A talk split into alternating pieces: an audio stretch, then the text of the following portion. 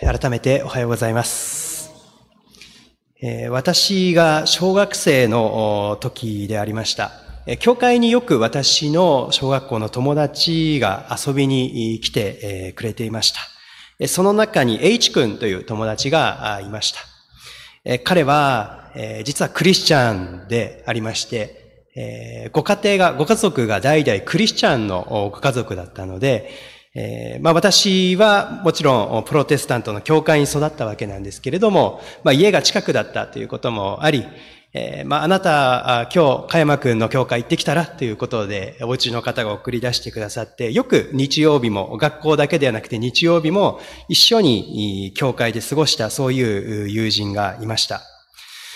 彼が初めて、私は教会の2階に住んでおりましたけれども、まあ私の教会に遊びに来た時に、いろいろ教会を見て回って、一言言ったことがあります。あの部屋がないねと言ったんです。あの部屋がないね。あの部屋って何だろうって思ったらですね、あの、カトリックの教会には実は国会室という部屋があるんですね。国会室。えーご存知でしょうか？あの、平たい言葉で言うと懺悔をする部屋として一般的に映画とかでも皆さんに知られている特別な部屋ですね。えー神父さんがこう、顔が見えないようなカーテンや敷居があって、まあ、何か心に、あの、在籍感といいますか、えー後悔があるときにそこに行って、えー心の中にあるものを全部お話しして祈ってもらうという、そういう場所があるんですね。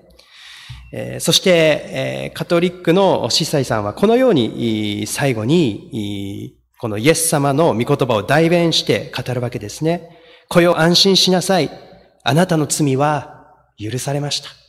えこのように言って、えこの教会に訪ねてえーた人々をまた元の生活に送り出していく、えそのような働きがあるということですね。声をしっかりしなさい。安心しなさい。あなたの罪は許されました。そのような許しの宣言があって、まあ、人々のこの心の生活が支えられているということがあるということです。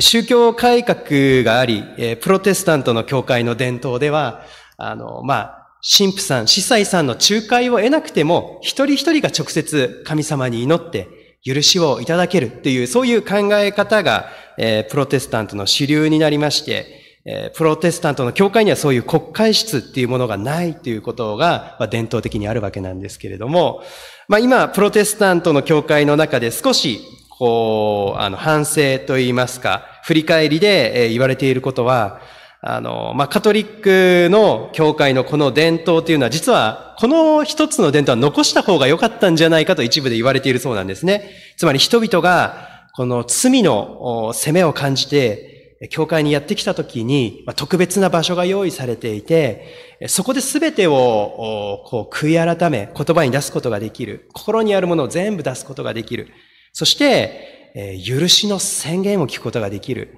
え神様やイエス様のこの聖書の言葉を、その神父が代弁して、来よ、しっかりしなさい。安心しなさい。あなたの罪は、イエス様の十字架によって全部許されましたと言って、送り出していただける。これはなかなか素晴らしい伝統だったんではないかと。えープロテスタントの教会もどこかこういう許しの宣言というものをどこかでこう取り戻す必要があるので、まあ改めてこういう礼拝の場であったり、そういう場所で、えーそれを意識することが、えー大切ではないかということも最近言われているということです。今日皆さんに、と共に読んでいるこのレビ記の16章は、大食材日という年に一度のこの定めの日についての記述です。これは実は、古代旧約聖書の人々が年に一度許しの宣言を聞く日であったということです。許しの宣言を聞く日であった。大食材日という日が定められていますけど、これは許しの宣言を聞く日であったということですね。これが、まあ、今日の宣教のタイトルになっていますけれども、一つ目の意味です。ある心理学者の方はこのように語りました。人は誰でも大なり小なり、その人生や生活の中で、えー後悔や在籍感、罪悪感を抱えているものであると。えそのように、まあ、多くの心理学者が説明するそうなんですね。それはある人にとっては小さなことがあるかもしれない。それでも心に引っかかっているということがあるかもしれない。ある人はその人生に大きな後悔があったりする。あんなことをしなければよかった。どうしてあの時あんなことを言ってしまったのだろうか。どうしてあの時あの人にあんなことをしてしまったのだろうかっていうことが心にこうそういう重い感情を抱えている人々が人は誰でも大なり小なりあるだろうということなんですね。えー、昔、100年以上前の、まあ、よく使われる令和なんですけれども、皆さんも耳にされたことがあるかもしれません。バルセロナという街がスペインにあります。で、昔、100年以上前、このバルセロナの新聞に、ある男性がこのようなメッセージを載せていただいたそうです。マルコ、お前のしたことは全部もう許した。お前に会いたい。私のところに帰ってきてほしい。明日の午後3時、エスパーナ広場で待つ父より。こういう広告欄にお願いして、こういう記事を出していただいたそうなんですね。それはもちろんお父さんが愛する息子に向けて書いたメッセージメッセージでした。様々なことがあって、まあ、このマルコっていう青年は家を飛び出して帰ってこなかった。まあ、父と息子のわだかまりがあったということですね。でも、父親は、この息子に、こう、だいぶ時が経ったけれども会いたいということで、この記事を出したんですね。マルコ、お前のしたことはもう全部許した。だから私のところに帰ってきてほしい。お前に会いたい。明日の午後3時、エスパーニャ広場で待つ。このような記事が新聞に載せられたそうです。次の日の午後3時、このエスパーニャ広場に行ってみると、157人のマルコがバルセロナ中から集まっていたそうなんです。えー、あの、マルコというのは実はこの、スペインの中では、この、よく用いられる、あの、この定番のお名前であったそうなんですけれども、同じように父親とわだかまりがあって、許されることを求めている、そのマルコっていう名前の若者が、バルソレナ中にこんなにいたんだっていう、えー、エピソードなんですね。えー、実は、えー、人々は許しの宣言を聞きたがっているんだ。私はお前のことを許したよ。お前にもう一度会いたい。帰ってきてほしい。このように父親に言われたときに反応した青年、マルコっていう名前の青年がこんなにいたっていうことだけでもま、人はどこかで許されるっていうことを必要としている、そういうものなんだということを知ることができると思います。先ほども紹介した通り、教会の使命っていうのはやはり人々に許しの宣言をすることにあると思います。カトリックの教会の大きなアイデンティティの一つですけれども、プロテスタントもこのことを大切にしたいと、本当にこの準備の中で思わされました。皆さんは、お一人お一人は、許された存在であるということ、愛されている存在であるということを、今日もこの礼拝の中で、この宣言を聞いていきたいと、そのように思わされます。二つ目のこと、この日は祈りと断食、そして清めの日であったということです。祈りと断食、そして清めの日であった。今日は32節から読んでいただいたんですけれども、少し手前の29節から、えー、お読みしたいと思います。29節、レビキ16章の29節です。以下は、あなたたちの守るべき普遍の定めである。第7の月の10日には、あなたたちは苦行をする。何の仕事もしてはならない。土地に生まれたものも、あなたたちのもとに起立しているものも同様である。なぜなら、この日にあなたたちを清めるために、贖いの儀式が、あ、すいません。次のページに行きますね。あら、すいません。ちょっと飛んでしまいましたね。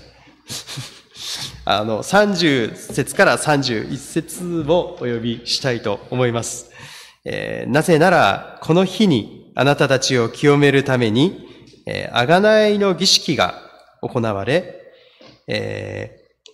ー、あなたたちのすべての在籍が主の見舞いに清められるからである。これはあなたたちにとって最も厳かな安息日である。あなたたちは苦行をする。これは普遍の定めである。えー、すいません、えー、戻っていただきましたね。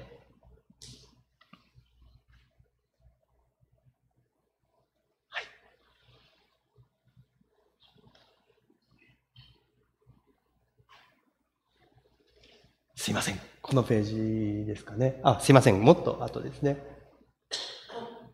はい、すいません。えー、この、えー、苦行をするっていう言葉があるんですけれども、これは、あの、人々が、えー、一日食を立って祈るっていうことを表しているということであるそうです。まあ、旧約聖書の時代の人々は罪というものを重く受け止めていました。で、社会を形成していく上で、この高い倫理観、道徳観というものを持っていく必要があったわけなんですけれども、えこの大食材日、あがないの日と呼ばれる日には、一年間の間、え自分のこの犯した罪を悔い改める、一年間を振り返って、え神様の前に自分を注ぎ出していく、そのような日であったっていうことです。そしてこの祈りの中で、え、自分が、あこう、一年間してしまった悪いことから、新しい年は離れることができるように。そして自分が成し得た良いことは、えー、もっとそれができるようにということを祈っていく。そのような日であったということですね。そしてもう一つは、えー、自分が知らないで犯してしまった罪もあるかもしれない。そのことを神様に祈って、えー、自分が知らずに犯した罪をどうぞ許してくださいと、一日食を立って、祈る日であったっていうんですね。今でも、ユダヤ人の人々は、この一日、この大食材日の日だけは食を立って、そして祈りに時間を費やすということを習慣としておられるそうです。普段は、あの、このユダヤ教の教えを厳格に守っている人と、世俗派と呼ばれる、割と緩やかにこの宗教的な伝統を守っている人たちもいるんですけれども、この日ばかりはもうみんな一日食を立って祈りに時間を費やすという日であるそうです。えー、次に、えー、民衆は断食し祈るっていうことがあるんですけれども、祭祀の働きがあります。えー、祭司は、えー、この幕屋を清めるという、まあ、神殿、後に神殿となっていったんですけれども、この時代は幕屋、礼拝する場所を清めるということが働きとしてありました。今日読んでいただいたところです。えー、16章の32節から33節ですね。贖いの儀式は性別の油を注がれ、父の後を継いで正規の祭祀職に任じられた祭司が行うべきである。彼は性別した天布の衣服をつけ、死聖所、臨在の幕や及び祭壇を清め、祭司たちと民の全改修のために、贖いの儀式を行う。ここに死聖所、幕屋、そして、えー、祭壇を清める。まあ、年に一度の大掃除をするということですね。えそのように、この祭祀職に任じられた人々が行っていくということです。新約聖書の伝統では、この幕屋ですとか祭壇というものは、教会を象徴していると、そのように考えられてきました。特に祭壇というものは、今私たちがここに集っている教会というものを表しているだろうと、そのように理解されてきました。祭壇という言葉が最初に旧約聖書に出てくるのは、ノアの箱舟の物語であると、そのように言われています。洪水の後、新しいこの陸地に降りて、そして一番最初にノアと家族が行ったのは、祭壇を作って神様に感謝をする、礼拝をするということでした。その時、ノアは石を積み上げて、祭壇を作っていたわけなんですけれども、ここに教会の形がよく現れていると、そのように言われています。石というのはいろんな形の石があります。大きいものも小さいものもいろんな形の石があるんですけれども、その一つ一つが私たち一人一人を表しているというんですね。いろんな形の私たちが積み重ねられて、教会が形作られている。そして一つでもなくなったらバランスが悪くなって崩れてしまう。それが教会というものなんだっていうことがここから語られます。私たち一人一人はこの祭壇を築き上げる石であるんだっていうことですね。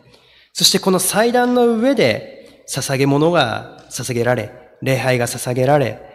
そして神様のおられる天に香りよき煙をこの祭壇から天に上げていくということがありました。旧約聖書ではこの動物の生贄をここで捧げて、香りよきこの煙を天に上げていくということが行われていたんですけれども、新約聖書ではこの煙というのは生徒たちの祈りであると言われています。私たちがこの場所で捧げる祈りが神様の前に香りよきものとして捧げられていくんだ。そのことが語られています。この日年に一度、この宮を清める、幕屋を清めていくっていうことは、本当に私たちもえー、まあ、教会のこの実際的な掃除をするということもありますけれども、え、私たちが内側から清められて、え、神様の前に礼拝を捧げていくということを思い起こすことができます。最後に、あがないの日という、まあ、そのままなんですけれども、ということに注目していきたいと思います。あがないという言葉は、え、カファールというヘブライ語ですけれども、これは覆うという意味がありました。動物の犠牲が捧げられることを言うんですけれども、覆うというのは私たちの罪が覆われる。え、そのような意味があるということです。前にもお話ししましたけれども、旧約聖書で最初にこのカーファール、あがなうという言葉が出てくるのは、創世記の失楽園の物語です。アダムとエバが神様の前に罪を犯して、もうここにはいられなくなったという時に、神様は動物の皮で衣を作って、アダムとエバに着せてくださった。覆ってくださった。彼らの罪と恥を覆ってくださったっていう記事があるんですね。ここにあがなうカーファールという言葉の最初のえー、この引用があるっていうことです。この時も動物の犠牲があったわけですね。えー、つまり、この許しの土台、贖いの土台っていうのは動物の犠牲、その流される血にあったっていうことです。えー、もちろん、この動物の犠牲というのはやがて来るイエス・キリストを指し示していました。新約聖書のヘブライ書9章の25節から26節をお読みします。キリストがそうなさったのは、大祭司が年ごとに自分のものでない血を携えて正常に入るように、たびたびご自身をお捧げになるためではありません。世の終わりにただ一度、ご自身を生贄として捧げて、罪を取り去るために現れてくださいました。つまり、このヘブライの手紙の著者は、動物の犠牲は実は不完全であったのだと、この手紙の中で語っているわけなんですね。それはなぜか、毎年毎年繰り返して捧げなければならなかったからです。この一年の罪を、この動物を捧げることによってどうぞ許してくださいと、そのように行うんですけれども、それは毎年毎年捧げなければならなかった。それは不完全であるからだと言うんですね。しかしキリストが現れて、ただ一度だけご自身を捧げられたのだ。そしてご自身を捧げて私たちの罪を完全に取り去ってくださったのだということが、この箇所で言われています。幕屋の中では、死聖所と呼ばれるところがあります。幕屋に入って第一の聖所があり、そして一番奥に死聖所、最も聖なる場所と呼ばれるところがあります。ここは年に一度だけ大食材日、あがないの日にだけ、大祭司だけが年に一度入ることが許された場所でした。大祭司っていうのは、レビ族の中の祭司たち、そしてその祭司たちの中のたった一人だけ選ばれた特別な人ですね。この人だけが年に一度だけこの場所に入り、すべての民のために捧げ物を捧げたというんですね。それは、あの、死聖所という場所は神様の臨在のあるところ、神様がおられるところ、天国を象徴していたわけですね。そこは恐れ多い場所で、年に一度だけしか、特別な人だけしか入ることができなかった。一般の人は絶対に入ってはいけない恐れ多い聖なる場所であったわけですね。しかしイエス様が十字架で死なれた時にこのようなことがあったと、マタイの福音書は語っています。マタイの27章50節から51節です。イエスはもう一度大声で叫んで、ついに息を引き取られた。すると見よ、神殿の幕が上から下まで真っ二つに裂けた。神殿の幕が上から下まで真っ二つに裂けた。これは第一の聖女、第一の聖女と第二の聖女、死聖女とこの幕屋の、えー、ところを区切っている、えー、分厚いカーテン、えー、幕のことを表していました。イエス様が十字架にかかって、ついに息を引き取られたときに、この幕が上から下まで真っ二つに裂けた。その境目がなくなったというんですね。上からっていうのは神様の方からそれを裂いてくださったということを表しています。イエス様の犠牲により、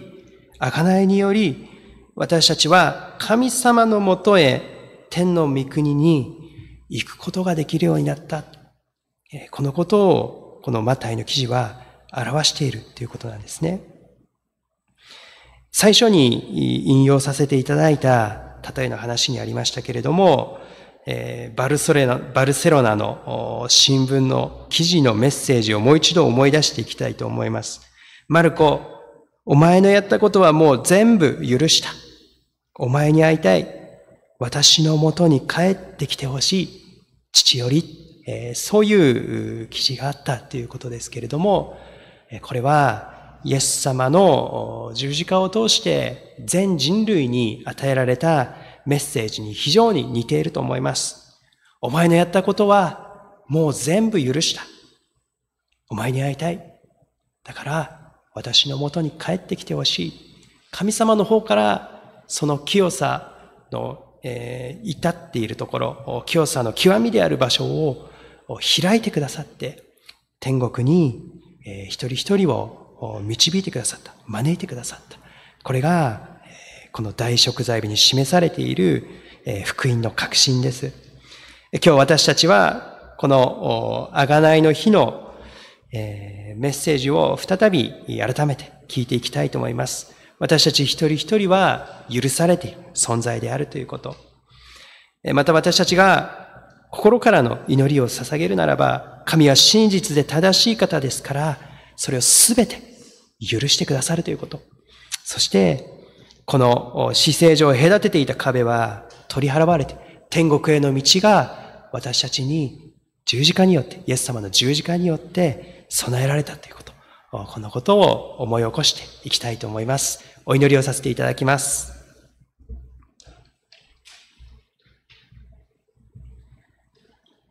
恵み深い天のお父様、